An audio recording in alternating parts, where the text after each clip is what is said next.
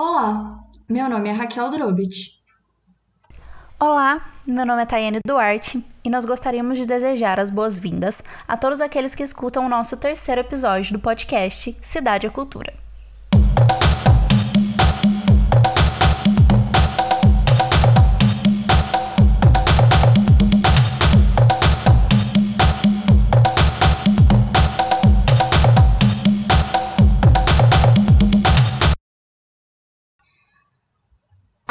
Foi dito no episódio piloto, o nosso podcast tem o intuito de levar debates sobre direito, cidade e cultura.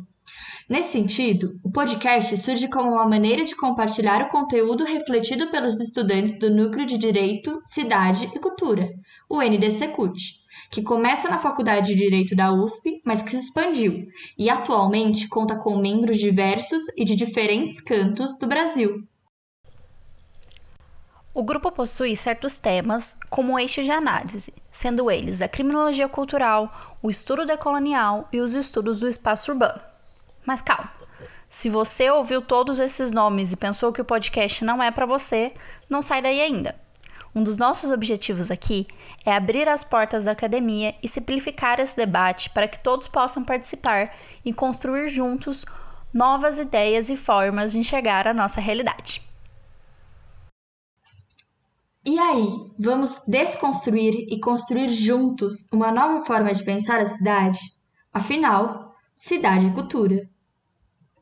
A nossa convidada de hoje é Bianca Tavolari. Ela é doutora e mestre de Direito pela Faculdade de Direito da USP, bem como é professora no INSPER.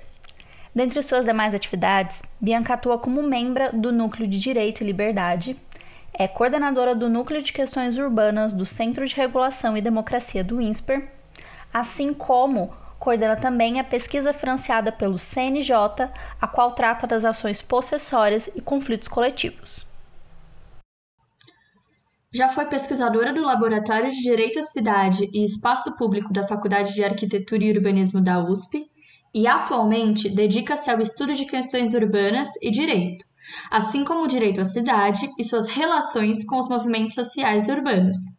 A conversa de hoje está centrada no livro de Jane Jacobs, a obra intitulada como Morte e Vida de Grandes Cidades, a qual foi escrita em 1961 nos Estados Unidos e se tornou um clássico da literatura urbanística. Contudo, o papo não para por aí. Além de desenvolver teses importantes de Jane, Bianca expõe sua visão crítica a respeito do trabalho da escritora mas também elucida algumas inquietações dos membros do NDC Cult a respeito da atualidade das ideias de Jane aos pensar os países subdesenvolvidos, o conceito de gentrificação, as políticas públicas sobre o Plano Diretor de São Paulo e as obras de Oscar Niemeyer em Brasília. O texto, que foi tema central do encontro lá no ano passado, trata do espaço público na cidade e foi escrito a partir de vivências da autora. Na introdução, é possível a gente perceber que, entre outros assuntos, serão abordados o comportamento das pessoas da cidade, o desenvolvimento econômico, as decadências, revitalizações e mudanças pertinentes. Existe ainda a crítica a três visões urbanísticas ortodoxas, que são elas a da cidade-jardim, a da cidade-jardim verticalizada, com o protagonismo dos automóveis, e a City Beautiful, com edifícios monumentais apartados da realidade da cidade. Essa última visão se aplica diretamente à cidade de São Paulo. A autora trata também dos planos setoriais, que é um pressuposto da separação que se encontra presente até hoje nos planos diretores das cidades. Plano estes que, segundo Jacobs, são na realidade anti-cidades. Os Olhos da Rua e o Balé das Calçadas, partes bastante interessantes do texto, nos mostram que quem faz a cidade são as pessoas que vivem e passam por ela, determinando suas relações sociais com e nesse espaço. Os problemas dentro da cidade se apresentam como problemas reais e complexos, e não meramente acadêmicos, sendo que a pluralidade e a espontaneidade são características dos elementos trazidos por Jacobs. Não posso deixar de falar nesse ponto que os trechos que eu acabei de mencionar estão em um link aqui na caixa de descrição do podcast para quem quiser fazer essa leitura. Nesse sentido, Nossa convidada Bianca esclarece e enriquece o debate e entendimento sobre as ideias inovadoras de Jenny Jacobs. É, por que, que eu indiquei né, esse, esse, esse, livro? Quando a Marcela e a Letícia me escreveram, falei assim, nossa, que tema amplo, né? Que difícil de achar alguma coisa que, que seja uma literatura específica. Daí quando elas me contaram um pouco mais, eu falei assim, não, tem que ler a Jane Jacobs, isso é uma necessidade premente para vocês. É, não só é, porque é um clássico, então assim, não sei se vocês sabem, né, mas é o livro de urbanismo mais lido no mundo, é esse livro. É, então, não só nas, na academia, não só é, é, na faculdade de arquitetura e urbanismo, mas também é o livro mais lido para todo mundo que se interessa por cidades. Então, se você pega números de tiragens do livro, é, tra é, traduções do livro, é o livro de urbanismo mais vendido, mais lido no mundo.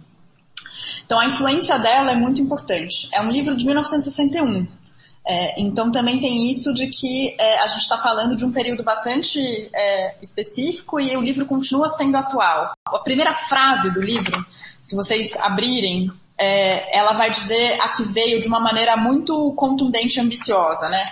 Ela vai dizer o seguinte, então não sei se vocês estão com a tradução da Martins Fontes, é, esse livro é um ataque aos fundamentos do planejamento urbano e da urbanização ora vigentes. Então, o que, ela está querendo dizer? Ela está querendo dizer, olha, não importa se é cidade-jardim, se é, se é movimento City Beautiful, se é o Le Corbusier, é, o planejamento moderno né, inteiro, todo ele, é, é um grande problema. É, então, é, é, um ataque aos fundamentos desse planejamento urbano. Então, o problema para ela não está no fato de que eu planejei de uma determinada maneira e deveria ser outra. O problema para ela está nas próprias raízes do que é o planejamento urbano. Então, é, qual que é o ponto aqui? É, a crítica em geral, né? Ela vai chamar de pseudociência, como, como a Marcela bem lembrou, dizendo isso é uma pseudociência, e ela compara, muitas vezes ela tem metáforas médicas, né? Ela compara é, aos médicos sangravam as pessoas, né, achando que isso era isso era um caminho para curar o problema, né? Então ela vai dizer que os urbanistas da mesma maneira veem a cidade como um grande problema e estão tentando ordená-la e, e, e, reorganizar e fazer com que esse problema seja seja sanado. Qual que é o ponto dela, a crítica dela, né? E que acho que está bem é, premente aqui já na introdução que vocês que vocês leram. Ela vai dizer o seguinte: olha, é, o planejador ele faz tábula rasa das relações sociais existentes.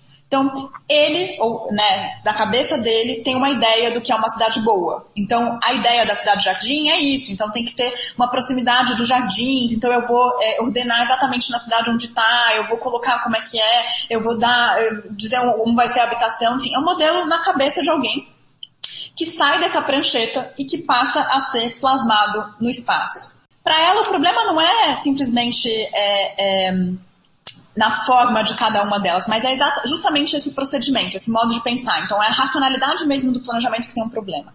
E o problema para ela é, bom, é, eu estou projetando relações sociais em uma coisa que já existe, que é existente, eu estou desconsiderando as relações que, que existem, é, e ninguém me diz por que, isso é exatamente bom. Não importa a ideia de alguém. Vai ser simplesmente, ela vai chamar de ideias pré-concebidas que são é, deslocadas é, para o espaço, independentemente do que as pessoas querem, delas serem ouvidas, é, de necessidades básicas das relações que já existem. Então, por isso, o livro dela é um grande ataque ao planejamento é, moderno, né, que ela vai chamar de ortodoxo, dessa maneira, e, e, o tempo inteiro ela vai dizer quais são os problemas de uma intervenção como essa. Então, eu não lembro agora se está na introdução ou se já está no, no, nos capítulos mais para frente, mas uma das principais coisas que ela vai criticar, e ela vai até um nome engraçado, é a grande praga da monotonia é, e ela põe em maiúsculas, né? Grande praga da monotonia. Porque ela vai dizer que sempre vai ser a mesma coisa, vai ser é, esses técnicos, esses, esses urbanistas profissionais, achando que eles sabem como uma cidade deve ser, imputando isso para as outras pessoas e criando ausência de diversidade. Então, isso é importante para a gente, porque é, para ela, isso vai ser um ponto problemático. A gente já volta no, no ponto que a Marcela falou sobre ZEIS e plano diretor, porque isso é importante. É, é, para ela, tem um problema aqui, uma questão aqui, que é, existe uma espécie de ordem inata na cidade. Então, as pessoas por elas mesmas, vivendo numa cidade, elas vão garantir diversidade. O problema é o planejamento que vai lá e homogeneiza. É, e aí a gente tem algumas pistas para entender, por exemplo, por que, que tanta gente faz referência ao livro. Vou deixar isso em suspenso e vamos olhar de, ainda para as ideias, já, já volto para esse ponto específico do espectro político partidário e das diferentes apropriações, apropriações do livro. Então, a primeira coisa que precisa entender é um ataque ao planejamento urbano que existia. O segundo ponto que a gente precisa entender, e aí é, a introdução não, não, é suficiente, está tá na parte 1, um, no, no, no, segundo capítulo, né, no, das calçadas, que tem duas imagens muito fortes do livro que elas se autonomizam do livro. Então, mesmo quem cita o livro, quem faz referência ao livro, ainda que não tenha lido o livro inteiro, leu provavelmente nesse capítulo das calçadas, que é o segundo, logo em seguida da introdução, essas duas imagens. É, e são duas imagens complementares, né? E são imagens literárias fortes que é, se autonomizam. Então, a primeira imagem, ela fala do é o balé da Rua Hudson. Por que, que eu acho que essa ideia é importante? Né? Ela vai falar desse ritual matinal, as pessoas que desfilam em direção à escola, entram em cena, enfim. Cada um vai aparecendo de alguma maneira, improvisando uma espécie de ritmo, né? Então, é, tem, tem várias, várias coisas importantes aqui. Por que, que eu acho que isso é importante? Eu acho que é, a gente consegue tirar várias teses é, dessas, dessa, dessa primeira imagem. Né? A segunda imagem que está vinculada a essa é a imagem dos olhos nas ruas. Nessa imagem de olhos nas ruas, eu, eu consigo pensar uma solução da cidade para que seja mais seguro. Então, ela diz que na medida em que eu tenho pessoas olhando para o que está acontecendo, eu tenho muito mais uma sensação de segurança e isso pode ser conseguido de várias maneiras do ponto de vista, do ponto de vista urbanístico. Mas só para a gente trazer um pouco as teses que estão contidas nessa imagem do balé, né? Então, a primeira, a, o primeiro argumento da imagem do balé é pessoas e grupos diferentes fazem usos distintos da rua em diferentes momentos do dia. Então, quando ela está dizendo que tem pessoas que vão, vão andar é, em determinado horário, que vão rumar para determinado objetivo, que vão fazer, é, é, vão trabalhar, vão para a loja, vão não sei o quê, vão, vão para a escola. Então ela está mostrando, a rua ela é ocupada de diferentes maneiras ao longo do dia, o que pode parecer uma obviedade. Mas por que, que isso não é uma obviedade? Porque para Jacobs, para que as ruas possam abrigar essa multiplicidade de funções, elas precisam ter funções diferentes. Então, uma rua inteiramente residencial não teria esse balé. Então, a rua dela é uma rua que tem mistura de usos. Então, eu tenho usos comerciais, eu tenho uma escola, eu tenho usos residenciais, e isso faz com que essa rua seja ocupada de diferentes maneiras ao longo do dia. Então, esse é um primeiro ponto do urbanismo dela. Ela vai dizer, tem que ser diverso, tem que ter multiplicidade de usos. O problema de você homogeneizar, tra trazer homogeneidade para os usos é que você perde vitalidade, você perde, perde diversidade que já existe na cidade normalmente. É, então, certamente, se a rua da Jacobs fosse estritamente residencial, ela não teria conseguido ver esse, esse balé, né? É, então, como tem uma combinação de moradia com estabelecimentos comerciais, todos eles razoavelmente pequenos, né, mas, mas tipos diferentes de tamanho, a rua é capaz de atrair públicos distintos que também passam a entrar em cena, né? O segundo argumento tem a ver com a espontaneidade, né? Então ela chama de balé, mas essa movimentação ela desperta interesse por não ser uma coreografia encenada, né? Previamente ensaiada ou planejada em detalhes, mas é um, não é uma dança mecânica, não tem ninguém coordenando essa dança desse balé. É uma coisa de um ritmo espontâneo que acontece, né? É, então tem um conjunto de trajetórias e representações de papéis desses atores que entram em cena que nunca se repetem da mesma forma. Estão sempre repletos de novas improvisações, é o termo dela, inclusive. E a vitalidade está justamente nessa articulação imprevisível, né? De uma série de elementos específicos que tornam a rua Hudson, ou seja, a rua dela, um lugar interessante para assistir ou por onde passar. Então, é espontâneo. Tem uma mistura de usos, várias pessoas usam com diferentes momentos do dia, é espontâneo. O terceiro argumento é uma forma de olhar, né? Atenta para as relações sociais cotidianas que se desenvolvem no espaço público da rua, né? Então, uma das principais críticas da Jacobs para o planejamento urbano é o descolamento dele da sociedade. Então, é a abstração né, do planejamento que levaria ele para longe das coisas comuns e cotidianas. Então, se a ideia dela é dizer assim, olha, a cidade ela é formada por relações sociais. De novo, parece uma obviedade. Mas não é uma obviedade, porque quando ela falou isso numa conferência é, em Harvard, em que estavam vários arquitetos, inclusive o Lewis Mumford, que é um dos maiores arquitetos, que escreveu um texto, um texto sobre a Jacobs, o Mumford, que discordava da Jacobs, fala que ela era como uma, uma brisa fresca do mar, a breeze of fresh air, quando ela disse que as cidades eram compostas de relações sociais, não só de edifícios e prédios. Então, tem uma coisa importante aqui. O quarto argumento, né, que diz respeito à ideia do cotidiano, né, e à necessidade de desenvolver observações atentas e demoradas, né, diz respeito a, essa, esse tipo tipo de atenção que um planejador deveria ter, ou qualquer pessoa que estude cidade deveria ter. Ela está fazendo uma, uma observação que começa de manhã e termina à noite. Se ela tirasse uma fotografia dessa rua, ela veria só uma parte. Então, o que ela está dizendo? Olha, você tem que prestar atenção no cotidiano, nas relações sociais, mas você tem que prestar atenção durante um longo tempo. Então, esse conjunto de relações sociais, ele muda ao longo do dia, né? Então, é um processo que, se desenvolve ao longo do tempo e não uma fotografia específica. O quinto argumento dessa, desse balé que a gente está extraindo, tirando, é que a rua, né, ou melhor, a calçada, é o espaço público por excelência. Então, ela não está falando da via pública do carro, ela está falando dos pedestres, ela está falando como eles se locomovem é, e como e como que isso, que isso acontece. Claro que, por exemplo, vamos, vamos imaginar, se a, a rua dela era ali no Village, né?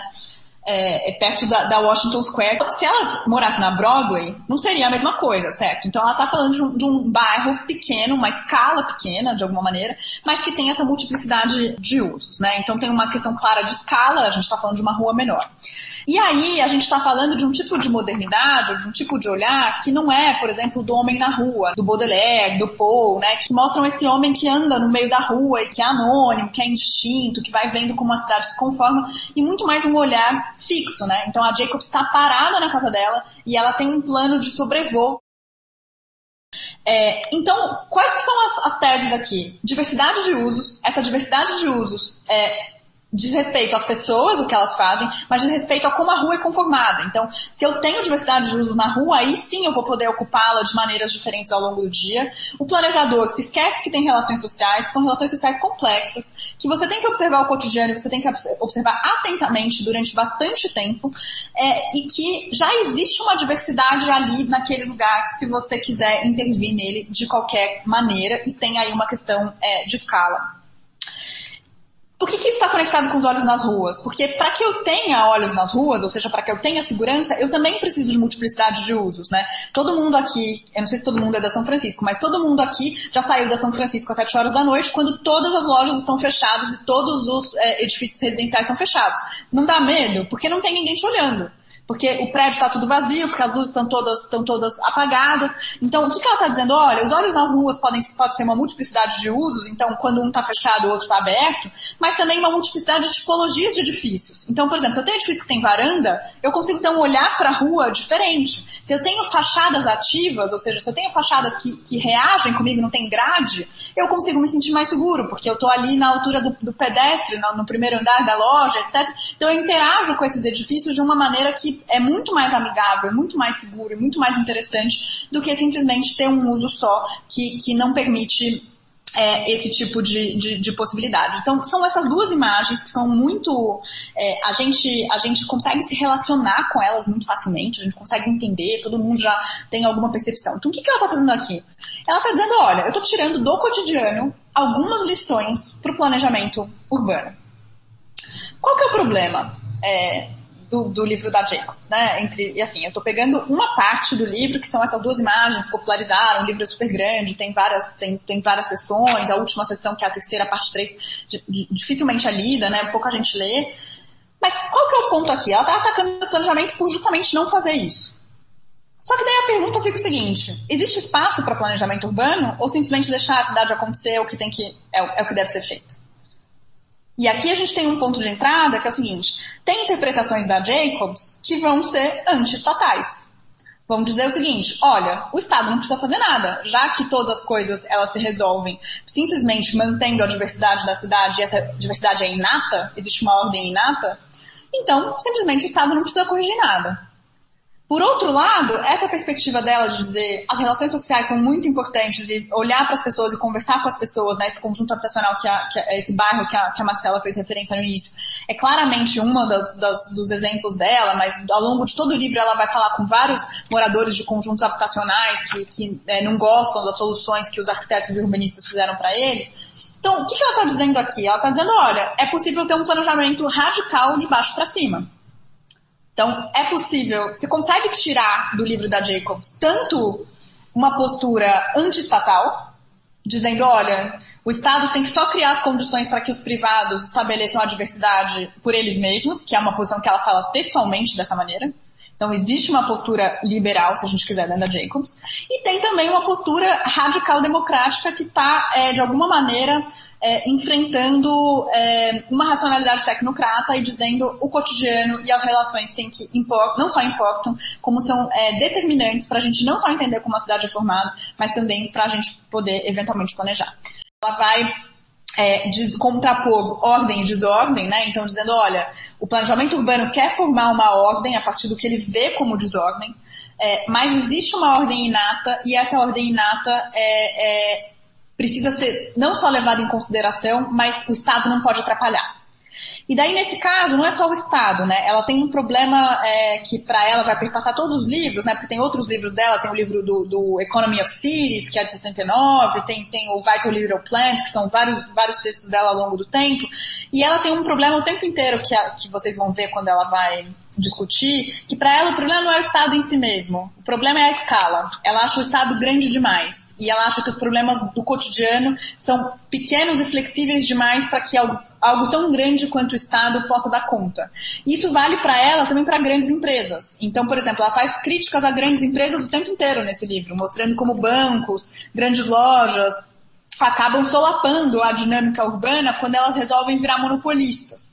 Então, qual que é o ponto para ela? Ela tem uma ideia um pouco, é, enfim, interessante, que seria alguma coisa que poderia ser traduzida numa coisa de small is beautiful, do tipo, o pequeno é que importa. Então, é o, é, é o cara da, da, da, padaria, não é a franquia de padaria, é uma padaria de pequenos proprietários que está lá no bairro, etc. E aí sim garante a diversidade, e aí você consegue ter vários usos e tudo mais. Então, o que, que, eu, que, que querendo dizer com tudo isso?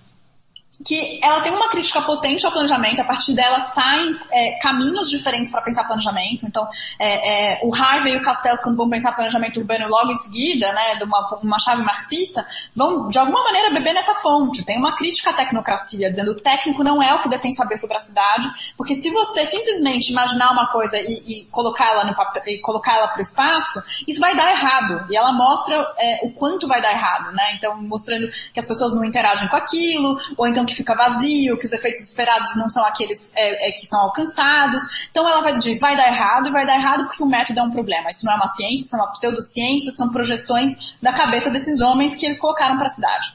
Então, por outro, tem a coisa do cotidiano. Né? Mas ao mesmo tempo tem essa função, essa, essa expectativa meio dúbia, né? De, de então não precisa planejar nada, então eu posso ter é, é, toda e qualquer planejamento vai ser é, é desestabilizador de diversidade, né?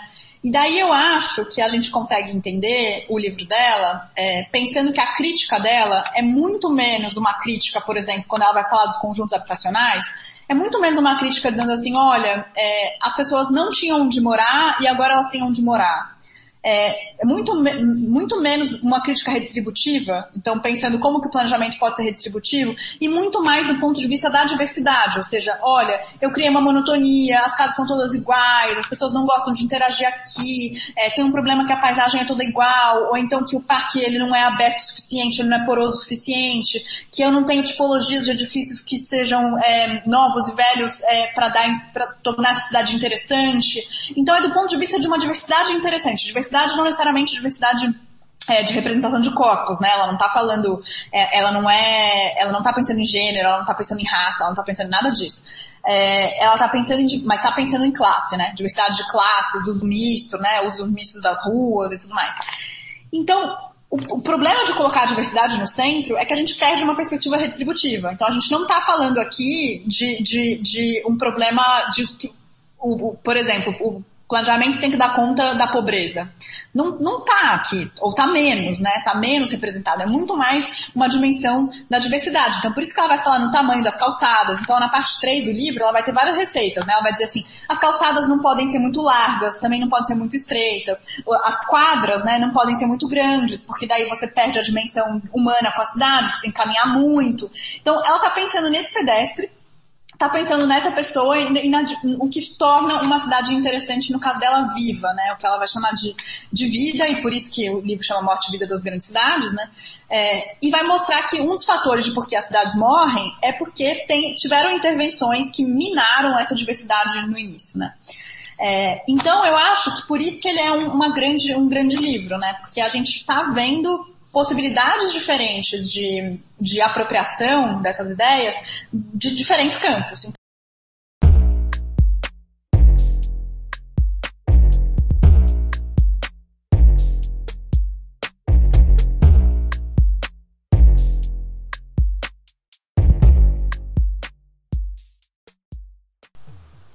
Neste segundo bloco, os membros do NDC CUT propuseram perguntas a Bianca. Assim, decidimos compilar tais perguntas. O primeiro questionamento é feito por Danilo Cavalcante, o qual questiona: até que ponto as teorias de Jacobs são aplicáveis a cidades de países subdesenvolvidos? Danilo, acho que essa tua pergunta é central, né? Então, um pouco é, que, que a gente consegue tirar para as nossas cidades e será que a gente consegue transpor, né? Então a primeira coisa seria não consegue transpor diretamente porque ela está falando de Nova York na década de 60 é, e, e, a gente está olhando para outra para outra coisa, né? Já tem já tem é, é, 60 anos de, de, distância, né? E ela está falando de uma cidade do norte e a gente está falando tá falando de, de cidades desiguais, muito mais desiguais do que do que a que ela estava vendo, né? Não que Nova York fosse uma beleza na década de 60, né? Também tem isso. É, então, é, eu acho que tem algumas, algumas e, e, pensando aqui que vocês leram o meu texto sobre direito à cidade, né? Lá é só protesto e treta, né? Aqui é, é o contrário, né? Então aqui não tem, assim, o protesto é dela, né? Ela como pessoa, mas no texto quase não tem, né? Tem, tem uma, uma resistência ali um pouco é, das necessidades, mas não uma organização, né? De, de, de fôlego. Não, não é sobre isso, né? Não é a cidade como espaço passa um campo de batalha de, de lutas e reivindicações, né? Isso está muito mais ali com, com o Lefebvre que está escrevendo, que escreve alguns anos depois da, da Jacob, né? É, e muito mais próximo de 68 também, então vamos dar, vamos dar os devidos créditos, né? Que tipo, ela não tinha como ver. É, mas, mas tem uma coisa que eu acho que é importante de você perguntar, é como que a gente consegue pensar algumas das ideias dela é, para hoje, né? E, e, algumas delas já, já, já fazem parte do nosso imaginário quando a gente pensa no direito urbanístico. Então, a ideia toda do plano diretor é de fazer mistura de usos, de incentivar mistura de usos nos bairros, veio daqui, não foi de nenhum outro lugar. É, a ideia de incentivar, dar incentivos fiscais para fachadas ativas em prédios veio daqui, não veio de nenhum outro lugar. Porque qual que é a ideia? Bom, eu estou criando uma cidade mais amigável para o pedestre, que está no plano da rua, que eu consigo fazer com que ele interaja com o prédio, que eu tenha mais segurança, que eu tenha é, é, diferenças de usos, né? Então, assim, se a gente pensa, eu dei o exemplo da São Francisco, né, à noite, mas quem foi nos jardins à noite também sente muito medo, porque é um monte de muro, você não, você não interage com nenhuma, não tem loja, não tem nada, então, assim, não tem luz, não tem iluminação, você não tem ninguém passando, porque é um bairro inteiramente residencial. Então, para ela, seja a São Francisco à noite ou os jardins à noite, são, são problemáticos, né? Porque você não está trazendo uma mudança, uma mudança de uso. Então, o plano diretor incorpora essas ideias, por exemplo. É, a outra coisa que eu acho que a gente poderia pensar é que, é que um planejamento é, urbano que não leve em consideração as necessidades das pessoas, é, ele tem muitos problemas. Então, eu acho que ela traz uma crítica importante para a gente da desestabilização desse técnico como o único que sabe é, é, dizer o que deve ser feito na cidade. Ela traz, ela, ela eleva o cotidiano. O cotidiano está ali em cima. Então, ela, ela vai o tempo inteiro dizer que é, eu consigo aprender muitas coisas do cotidiano e se eu não aprender eu vou errar sendo o melhor técnico, o melhor especialista possível. É, então eu acho que isso também, se a gente quiser olhar na nossa história de, de, de reivindicação, toda a ideia de gestão democrática das cidades também está pautada nisso, dizendo, ó, o, o técnico, o planejador, ele não é o único que vai saber, eu preciso conversar com as pessoas que são diretamente impactadas quando um empreendimento vai acontecer, quando uma nova via vai ser feita, quando é, uma nova operação urbana vai acontecer, isso eu tenho que conversar com todo mundo, as pessoas têm que ser ouvidas, e não só ser ouvidas e o técnico faz o que ele quer, mas tem que ser uma composição de interesses com, com as pessoas que estão, que vivem naquele lugar. Isso também dá para tirar dela. É, mas também, como eu estou falando, né, que eu estou tirando coisas que eu, que eu acharia pertinentes, né, para puxar, puxar para o que eu acho que é interessante. Mas também alguém poderia ler a Jacobs e falar, então não teria que ter plano diretor. Porque é, por que que então eu vou dizer onde fica cada uso? Será que não é simples se eu deixar simplesmente um laissez-faire, os privados determinarem exatamente o que eles querem fazer? Será que eu já não vou ter uma diversidade de início? Por que, que eu tenho que o Estado ir lá e fazer isso, né?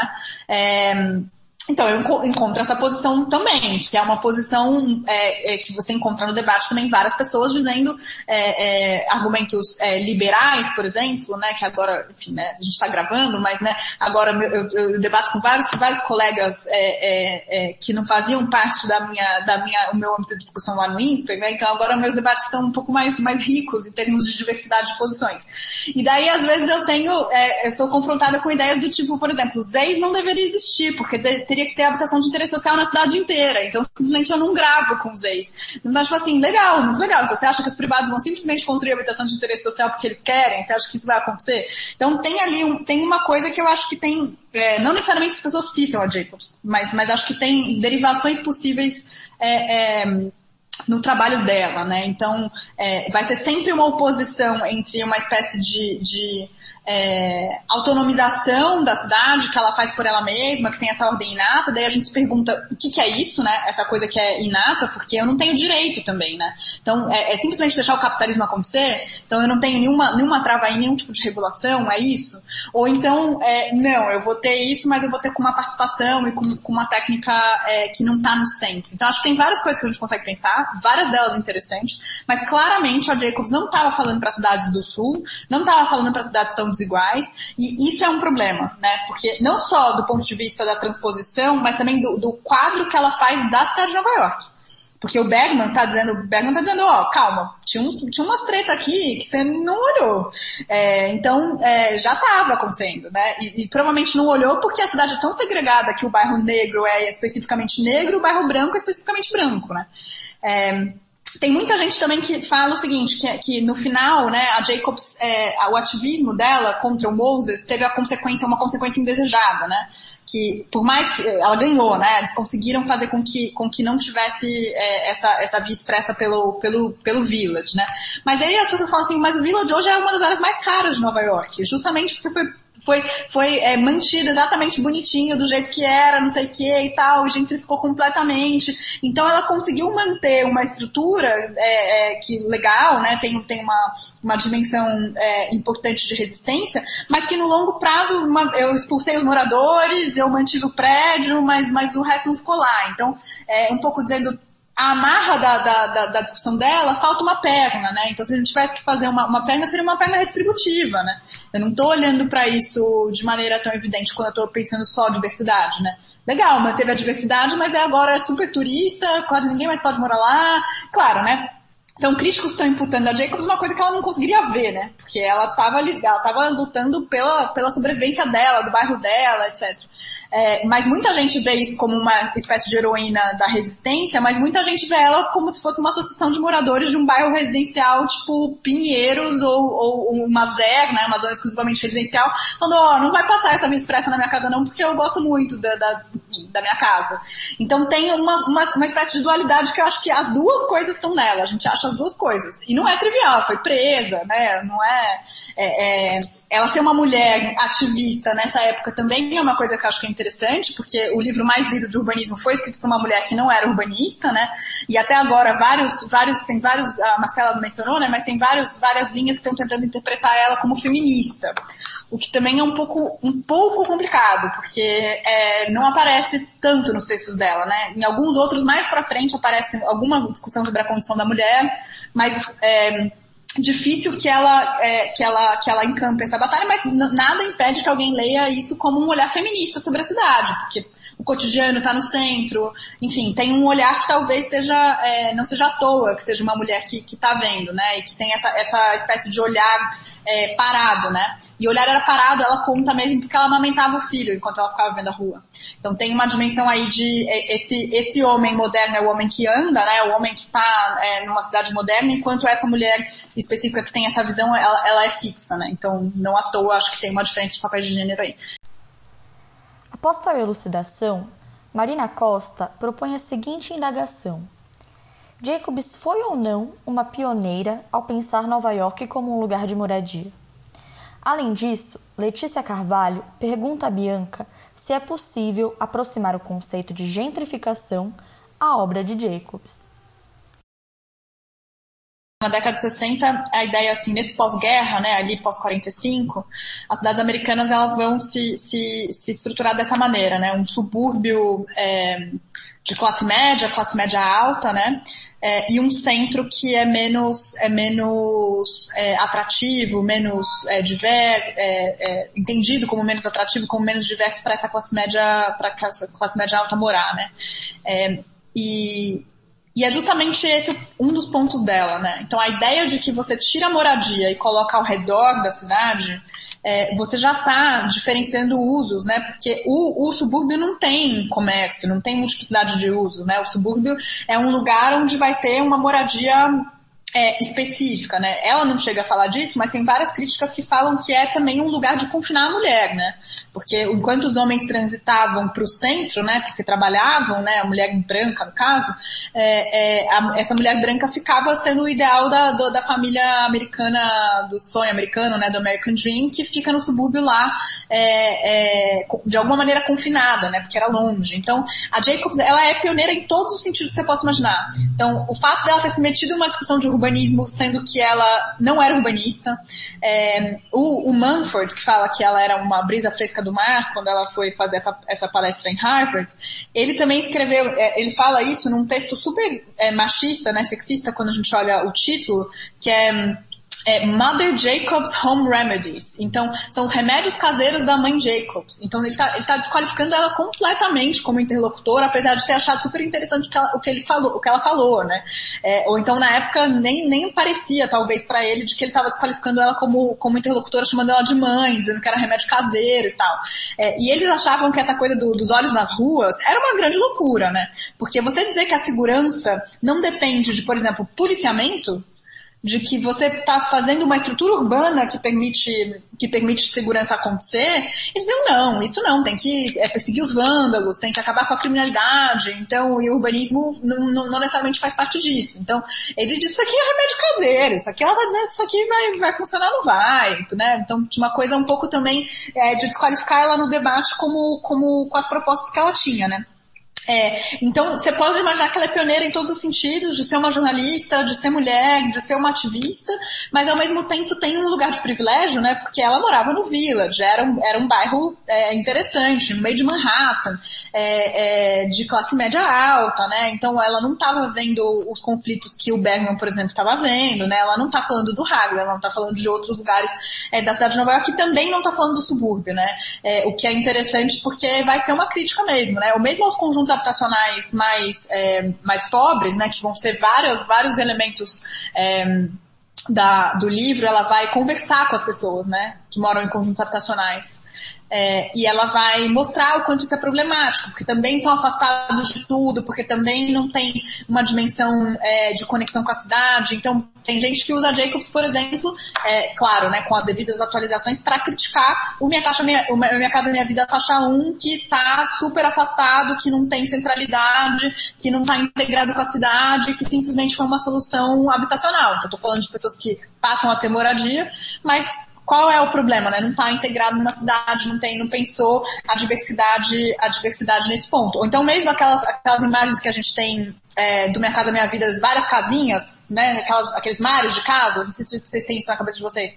É, mares de casas todas iguais, ela vai dizer, é a grande praga da monotonia. Ninguém quer morar num lugar onde tudo é igual. Ninguém quer morar num lugar onde não tem é, calçada, onde não tem parque, onde né, você não tem urbanismo, você tem fileiras de casas ali. É, e nesse ponto, acho que a crítica dela é muito pertinente, né? É, então, te respondendo, sim, ela é pioneira, sim, ela é pioneira para pensar essa cidade, é, e várias coisas que a gente consegue pensar aqui é, é seriam para desfazer um pouco essa dualidade, né? O subúrbio, o centro, é, desfazer a ideia de que você tem um lugar onde você mora, um lugar onde você trabalha, então para ela tem que estar tá tudo, tudo misturado, né? É, então, sim, super, super pioneira. Letícia, já emendando com a tua pergunta, que eu acho que tem tudo a ver, que você ficou pensando em gentrificação, acho que não foi, não foi por outro motivo que você ficou pensando em gentrificação, um pouco pensando se o planejamento urbano é, incentivaria isso é, na medida em que ele é, é intervém para é, tirar essa, usando os termos da Jacobs, né, para tirar essa diversidade inata da cidade e aí confina as pessoas para um determinado lugar. A Jacobs não tem esse termo, né, no, no, livro dela, não, não é, é um termo que vem, que vem depois, né, no, no, na história dos conceitos. Mas a gente poderia pensar que, de alguma maneira, sim, né, se a gente for pensar esses conjuntos habitacionais de pessoas mais pobres que ficam em áreas mais afastadas e que não têm exatamente uma conexão com o resto da cidade, daria para pensar, mas, mas vamos tomar um pouco mais, mais de cuidado, né? Eu falei que dá, mas agora vamos, vamos fazer uma marcha ré, né? Então, gentrificação, não sei quanto todo mundo está familiarizado, se estou chovendo uma olhada aqui com vocês, mas é, é um conceito que, tá, que é, vem da ideia de gentry, né? Que é uma burguesia, uma burguesia inglesa. Então, seria uma espécie de aburguesamento, né? Então, qual que é a ideia quando o Neil Smith, que é principalmente a pessoa que desenvolve o conceito, não foi o primeiro, mas é o geógrafo que mais, que mais discutiu isso, ele fala numa substituição de populações. Então, para que eu tenha gentrificação, eu preciso ter uma população original num determinado lugar, num determinado bairro, e aí você tem que circunscrever exatamente onde você está olhando, porque pode ter bairros né, que pedaços deles gentrificam, outros não, etc. E você tem que mostrar ao longo do tempo que aconteceu uma substituição de populações sistemática, então que moravam pessoas mais pobres passam a morar pessoas mais ricas.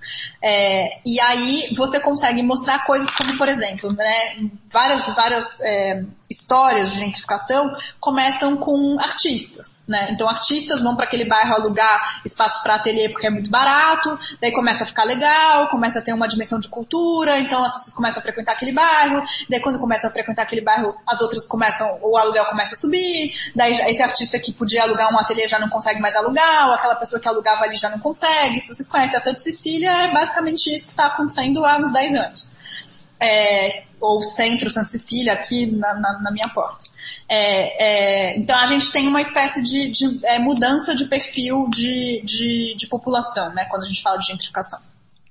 É, no caso dela, é, e, você, e, você, falou assim, a gentrificação tem muito que ver com uma dimensão redistributiva. Sim, tem, porque a gente está falando de, é, de pessoas que estão sendo expulsas. Então a gente está falando de ausência de condições de pertencimento a um determinado lugar ou mesmo de moradia.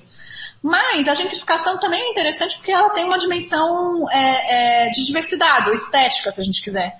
Porque quem está criticando a gentrificação também está dizendo, olha, tem um Starbucks em cada esquina, em cada cidade. Eu perdi a autenticidade. Eu perdi o que era o que era próprio desse bairro. E que nisso aí a crítica da Jacobs entra direto, dizendo é a grande praga da monotonia. Toda cidade agora é igual, planejou exatamente igual, não tem mais essa diversidade que seria que seria é, intrínseca nessa ordem inata, né? Enfim, eu não concordo com essa ideia da ordem inata, mas, mas na, na, no, nos termos dela seria isso. É, então tem uma dimensão é, crítica, né, e que é importante, de uma ausência de, de uma padronização, uma, uma, uma, comodificação, né, mercantilização, que eu acho que ela estaria super de acordo de dizer isso aqui não dá. É, tanto é que ela diz, olha, não pode ter não pode ter só prédio novo, tem que ter um mix de prédios novos e velhos, então tem que manter os prédios velhos. É, tem toda uma, uma, uma, discussão dela que é sobre diversidade e sobre, e sobre problemas com padrões, né? E que não é, não é uma discussão menor, ainda que não seja redistributiva, né? A gente, a gente tem uma discussão importante sobre como todas as cidades agora se parecem, é, como a gente sabe que tem que tem um processo de gentrificação acontecendo quando as pessoas deixam de chamar de café com leite passam a chamar de latte e isso custa mais caro. E daí eu tenho tipo eu tenho uma composição entre essas duas coisas né? Uma cultura é, que pode ser legal, bacana e não sei o quê, só que ela vai ser, é, vai se tornar um padrão, vai se tornar homogênea e de alguma maneira vai expulsar pessoas porque o, o, seu café no Starbucks vai, vai fazer com que o aluguel em volta aumente, ou, ou que, enfim, né, que eu tenha demolição de, de lugares perto, né. Vocês já viram aquela, uma, um, um alguns moradores em Barcelona, né, que vários artistas de grafite começaram a grafitar em áreas, em áreas é, mais pobres da cidade e começaram a surgir uns panfletos, uns lambes, né, dizendo assim, o seu grafite aumenta meu aluguel. É, então tem uma dimensão entre essas duas coisas. Legal, grafite, não sei o que, bacana, legal, mas assim, né, vai, vai transformar de uma tal maneira que eu que tô aqui do lado não vou poder, não vou poder habitar. Então acho que gentrificação tem uma combinação entre essas duas coisas. É, até por isso, vocês que leram meu texto lá sobre direito à cidade, eu acho que, que é, é as duas coisas, as duas pontas do conceito é, que eu acho que é interessante de direito à cidade estão mobilizadas na, na ideia de gentrificação, né? É, eu falo lá no final do texto. E eu acho que a, a Jacobs pegaria uma ponta só. Ela pegaria é, mais uma, uma ponta só que não é desprezível, mas, mas, que, é, mas que é importante, né? Em um último bloco de perguntas, Fernando Namur elenca inúmeros questionamentos a Bianca, os quais poderiam ser traduzidos da seguinte forma: Como o debate trazido por Jacobs foi introduzido pela sociologia urbana? Além disso, qual é a efetividade das audiências públicas em São Paulo e quais são os outros instrumentos de interferência popular na construção de políticas públicas? Ademais, qual é a atual situação do plano diretor de São Paulo e o que poderia ser afirmado sobre a política urbana na Cracolândia em meio à pandemia de coronavírus. Em outro sentido, Stefano Silveira rememora as obras de Oscar Niemeyer e as críticas feitas ao arquiteto, indagando Bianca sobre como poderíamos relacionar tais críticas à leitura de Jacobs. É, Bom, acho que tem alguns pontos que conectam, que conectam as, as, duas perguntas, né? Então o Fernando perguntou como que a gente tinha, por exemplo, o conjunto nacional, já que tinha uma, uma fachada uma fachada ativa, né? É, então, é, pegando, né, acho que com a minha fala dizendo assim, olha, a ideia de fachada ativa do plano diretor vem daqui e tal. É, ela não foi a primeira pessoa que pensou nisso, né? Mas é, é um pouco da, da história das ideias, né? É, ela, ela de alguma maneira diz que isso é imprescindível para a cidade. Então tem uma, uma, uma linha modernista que vai já fazer esse tipo de coisa. Então, juntando um pouquinho com a pergunta do Stefano, o Copan também é, começa a ser construído em 1956, é, e ele também tem uma fachada ativa, né? A parte de baixo, ela é uma grande galeria, não sei se já foram no Copan, eu morei oito anos no Copan, é, estou apontando para cá porque ele fica aqui é, é uma, uma, grande galeria que, que você tem, em tese, uma mistura de usos, você tem né, essa, essa, essa, essas lojas embaixo, você tem é, a ideia do Niemeyer com aquele prédio também era fazer com que diferentes classes sociais pudessem habitar no mesmo lugar, então você tem tipologias diferentes, então vocês têm apartamentos de três quartos com quase 150 metros quadrados e você tem kitnets de 28. Então a ideia era você ter pessoas muito diferentes morando no mesmo lugar e que fosse aberto para a rua e que, enfim, tivesse pudesse contemplar uma vida comum é, de várias pessoas. Qual que era a ideia do Niemeyer? Era pensando, é, é, era pensando nesse sentido da diversidade e tudo mais?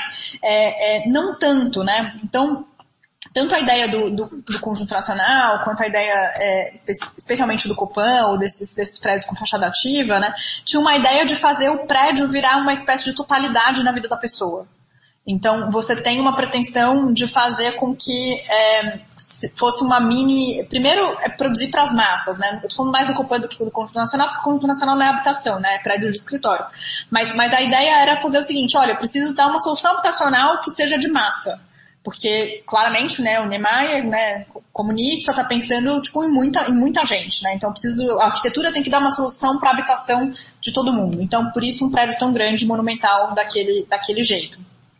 A outra coisa era não só eu preciso contemplar contemplar é, a, a, habitação, mas é, eu preciso é, trazer as outras necessidades das pessoas para dentro também. Então, tem por isso que tem essa, essa, é, essa, essa galeria embaixo, essas coisas. Então, algumas pessoas criticam o Niemeyer falando assim, dificilmente a pessoa que mora naquele lugar vai querer comprar roupa naquele lugar, vai querer é, comer só naquele lugar, não, não vai acontecer, ela vai querer outras coisas, né? Então, é, dificilmente isso vai, vai se relacionar dessa maneira, então tem críticas, críticas nesse sentido e tudo mais. Mas é, só um ponto do, do, do Fernando, então tem é, uma ideia de fachada ativa que ela é claramente anterior, né? Não foi a Jacobs que cunhou, foi lá registrou em cartório, mas a ideia de que isso tem que ver com a ideia de uma diversidade na cidade cidade, que isso aumenta a segurança e que isso aumenta a diversidade de usos, está aqui.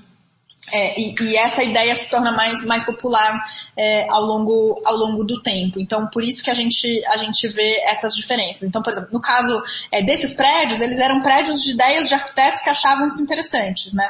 O plano diretor de 2014 colocou isso como um incentivo. É a primeira vez que a gente tem isso. Não tinha no plano diretor de 2002, por exemplo, não tinha incentivo para que os, os proprietários, as construtoras, fizessem isso. Que fizessem um primeiro andar comercial e o resto dos andares residencial, por exemplo.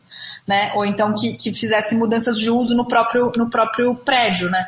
Porque uma das coisas que a gente pode ter é, numa rua, são prédios diferentes, cada um com uma função. Então, um prédio é residencial, e daí em seguida você tem uma loja, daí você tem um posto de gasolina, daí você tem uma escola, enfim, você tem cada um dentro dele mesmo, você tem uma função e tem uma diversidade ao longo da rua. Mas essa ideia da fachada ativa é uma proposta de diversidade no próprio prédio, né? Então, o próprio prédio passa a desempenhar mais de uma função e também cumpre, cumpre essa ideia de, de, de é, trazer pessoas diferentes em momentos diferentes para aquele, aquele espaço, né?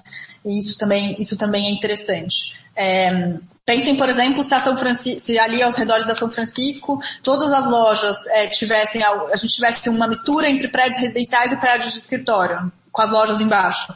Você ia ter muito mais gente é, entrando e saindo, você ia ter muito mais iluminação, você ia ter né, muito, mais, muito mais movimento ali, é, e isso, isso mudaria talvez a cara é, do, do largo, independentemente de ter uma grande intervenção urbana. Precisaria de uma grande operação urbana para fazer isso acontecer, seria uma mudança de uso é, específica. Claro, né? Você não transforma um prédio comercial num prédio residencial assim, né?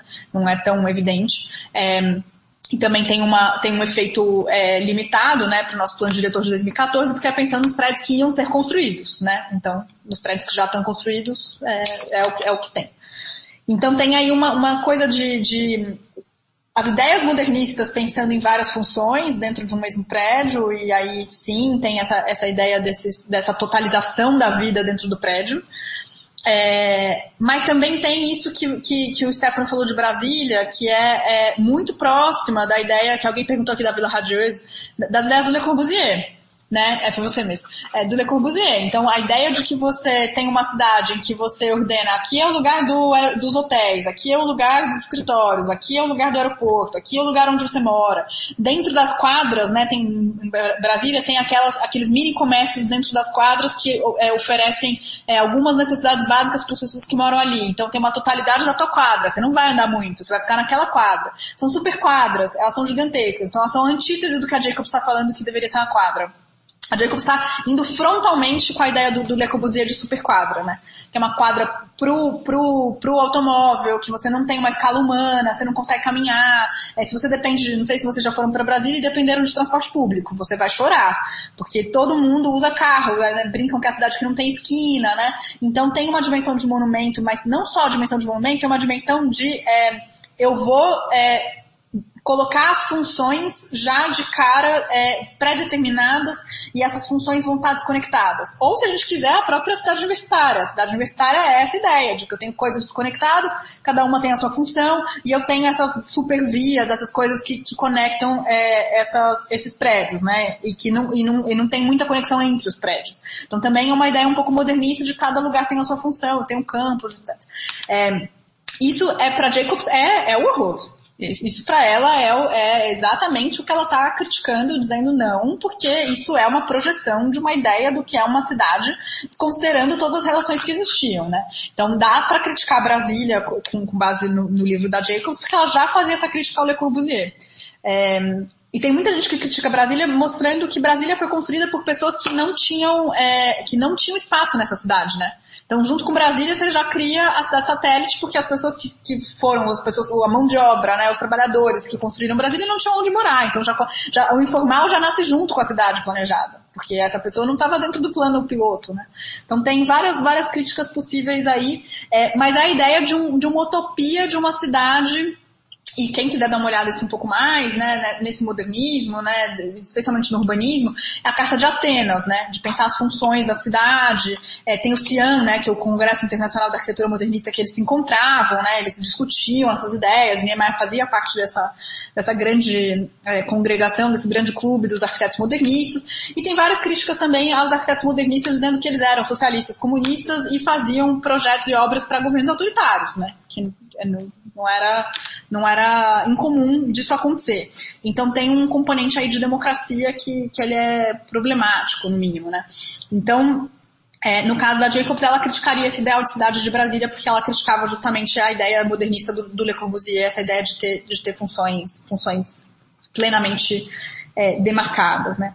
Daí, só voltando que o Fernando fez várias, várias, vários pontos, né? Então, o primeiro era sobre fachada ativa e acho que já tentei conectar com a do Stefano, perguntando da recepção da Jacobs na sociologia urbana, né? Então, eu tava, eu tava falando do Lefebvre, o Lefebvre não cita ela. É, é, mas a gente consegue saber que ele conhecia ela. Então eu acho que tem uma espécie de ar de família entre os dois em alguns pontos, né? Tem muita semelhança também, mas, mas alguns pontos é, são próximos, especialmente nesse ponto da técnica, né? De não achar que o urbanista planejador é a pessoa que detém o saber e que isso, e que isso resolve tudo. É, O que eu falei do Harvey, né? Talvez isso ajude para vocês, se vocês quiserem continuar pensando nisso. Tem um capítulo do Cidades do Amanhã, do Peter Hall. É, tem, tem, a tradução desse livro, a perspectiva, né, que, que fez. Então é Cidades do Amanhã, é, que tem uma, tem uma discussão sobre, sobre esse planejamento, é, a crítica a esse planejamento técnico da prancheta, né, do, dos urbanistas, e essa abertura para um planejamento de baixo para cima, né. Então, se a gente for pensar os, os, os marxistas, ou mesmo, ou mesmo quem estava discutindo isso, estava pensando um pouco nessa chave, né, de, de, transformar o planejamento de ponta cabeça, não deixar de fazer planejamento, mas transformar ele de ponta cabeça. É, mas é, também não, não citam, então assim, até onde eu sei, o, o Harvey cita Jacobs no Condição Pós-Moderna, mas muito en passant. É, o Castells, acho que quase não cita, mas posso estar falando besteira porque estou falando de cabeça. Mas o que, que eu quero dizer com isso? Que é, dificilmente a sociologia urbana que a gente conhece, que tem uma matriz marxista, ou mesmo a escola de Chicago, está preocupada com a Jacobs. Ela vai ter essa recepção muito mais entre planejadores e pessoas urbanistas profissionais, assim, vamos dizer. Então, o Harvey, nem o Castells, nenhum desses são urbanistas profissionais. Ela vai ter uma recepção muito maior entre, entre essas pessoas, né? Entre, entre é, e assim, né? Tô dizendo historicamente. Agora todo mundo, todo mundo cita, né? Todo mundo é, cita necessariamente. Aqui no Brasil é um pouco mais complicado porque o livro, O Morte e Vida das... E assim, tem uma curiosidade, né? Que não sei se vocês viram em inglês. É, aqui é comemorativa. Não sei se dá pra ver, eu me sinto meio blogueira fazendo isso. É, mas é The Death and Life of Great American Cities, né? Então ela está falando de cidades americanas. É, no Brasil eles tiram, né, o, o Americanas do título por, por, questões puramente comerciais da Martins Fontes, para que as pessoas não achassem que eram cidades só dos Estados Unidos.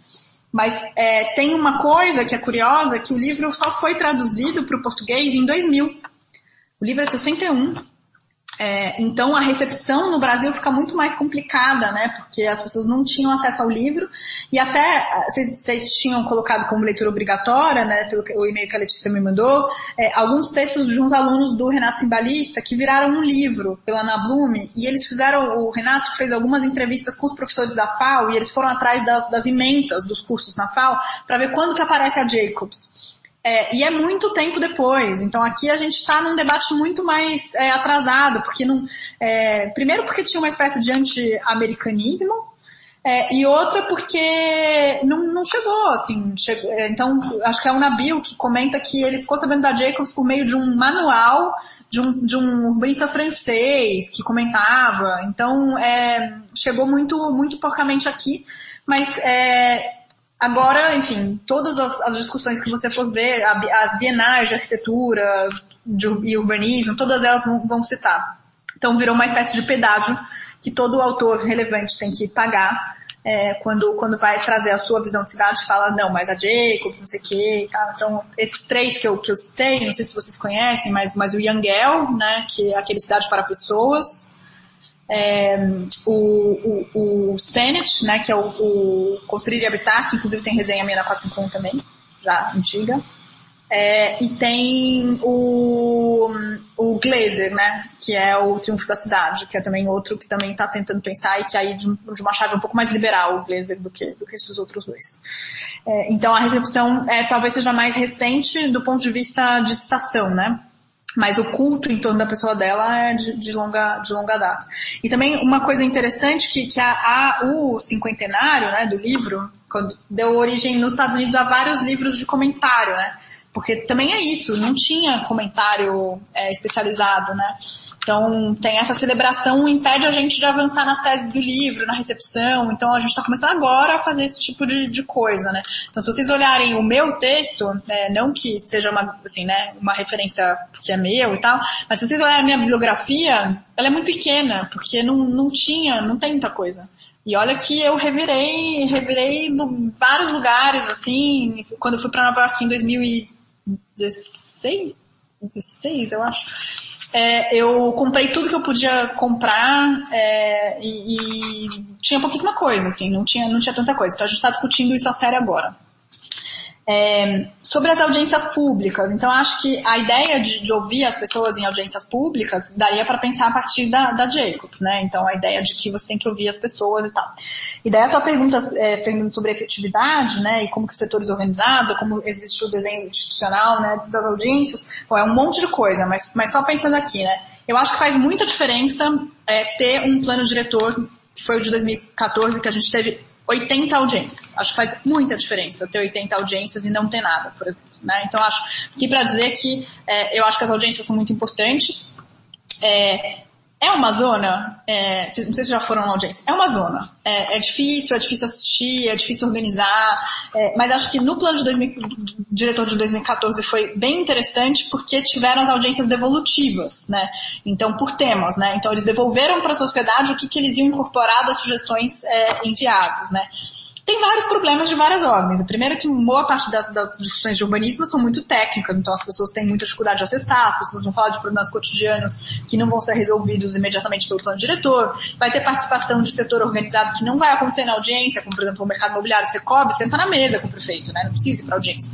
Então tem uma, tem uma, uma disparidade de, de armas aí, mas claramente uma coisa importante é, é, se vocês quiserem saber, assim, né? Muita gente diz, ah, não é importante, isso aqui é uma grande farsa, isso aqui não tem efetividade.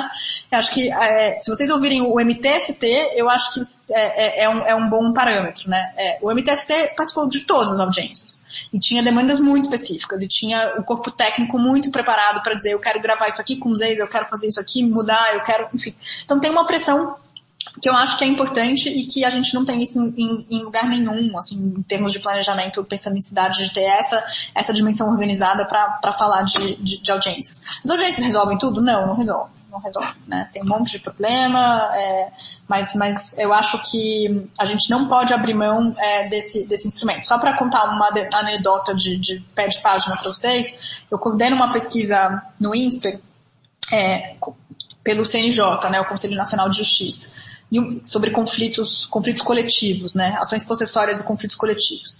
E uma no Brasil, né? Vários tribunais, a gente está usando machine learning, depois um dia a gente pode conversar sobre essa pesquisa, mas uma das coisas que, que o CNJ pediu para que a gente é, avaliasse eram as mudanças do novo, novo Código de Processo Civil, né?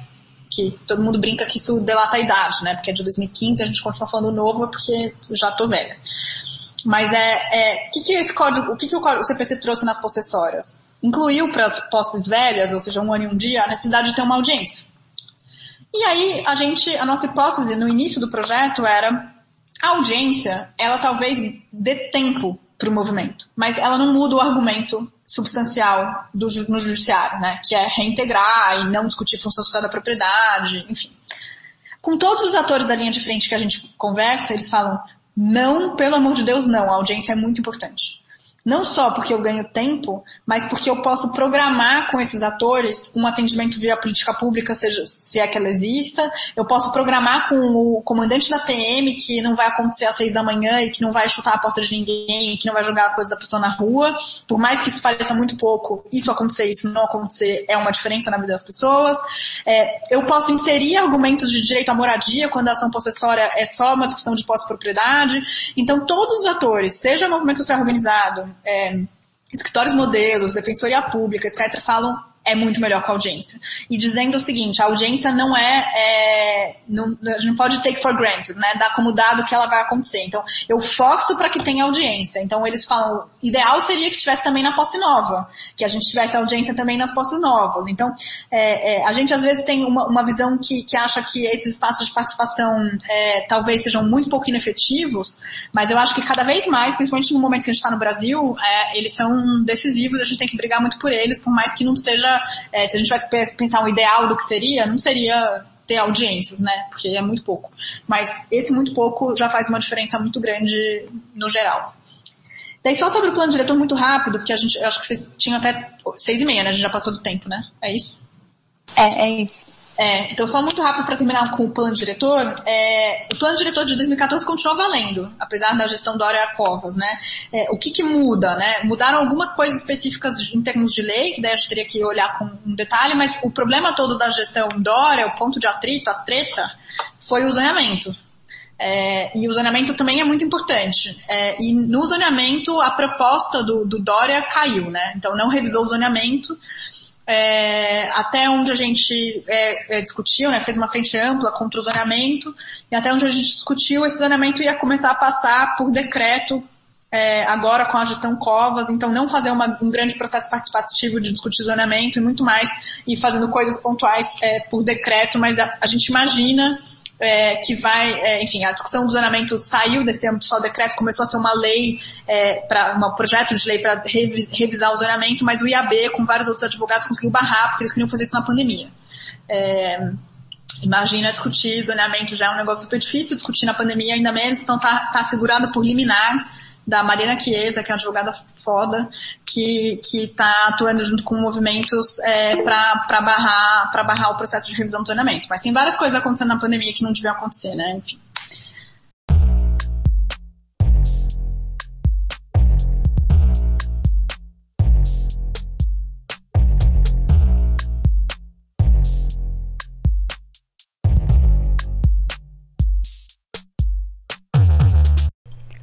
Agradecemos a você que chegou até o final da nossa conversa e pedimos que, caso você goste do nosso conteúdo, nos siga nas nossas redes sociais. Para isso, basta que você procure NDC Cult no Twitter, Instagram ou Facebook. Novamente, muito obrigada e não se esqueça: Cidade é Cultura.